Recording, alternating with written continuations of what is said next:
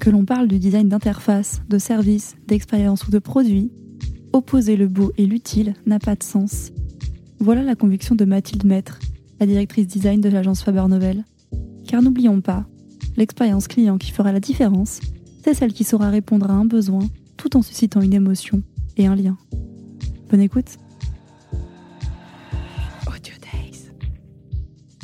Si je vous demande de décrire une bonne expérience utilisateur, vous allez sûrement me citer des qualificatifs comme simple, efficace, personnalisé, ou encore me dire qu'une bonne expérience répond à un besoin utilisateur, corrige des points de friction. Vous n'oubliez pas quelque chose?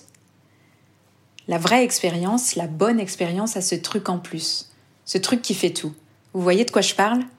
Oui, elle doit être belle. Pour expliciter ce propos, je vais vous partager une expérience plus personnelle. Alors étudiante en design, nous avions pour habitude de parcourir les galeries de design du 5e, à proximité de la rue de Seine. À la différence des musées, on pouvait toucher et tester ces objets de magazines et de livres d'histoire, les manipuler, les retourner pour voir comment ils étaient faits, s'y asseoir pour voir s'ils étaient confortables. À l'école, on nous rabâche que le beau, c'est pas design.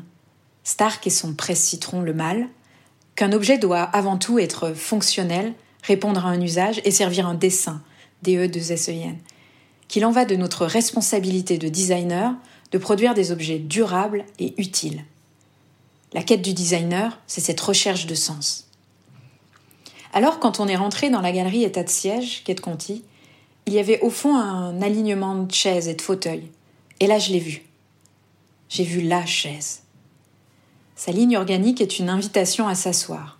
Imaginez une coque en résine moulée posée sur un piétement en métal, elle a la forme d'une chaise avec accoudoir dont on aurait étiré un des accoudoirs pour permettre de s'y allonger. Alors je me suis approchée, intimidée, presque honteuse, honteuse de, de trouver cela beau. Et ignorant la voix qui me disait qu'elle allait être inconfortable vu la forme de l'assise et du dossier, que c'était une belle sculpture pour galerie ou musée, je me suis assise.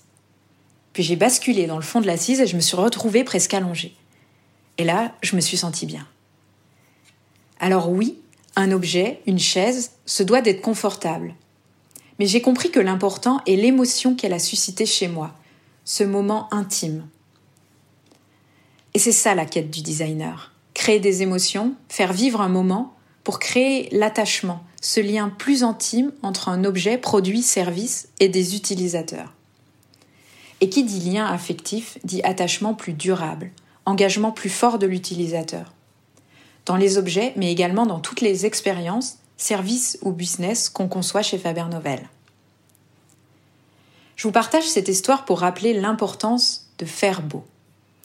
Et si en période de crise, il faut se concentrer sur l'essentiel, l'essentiel c'est peut-être ça aussi.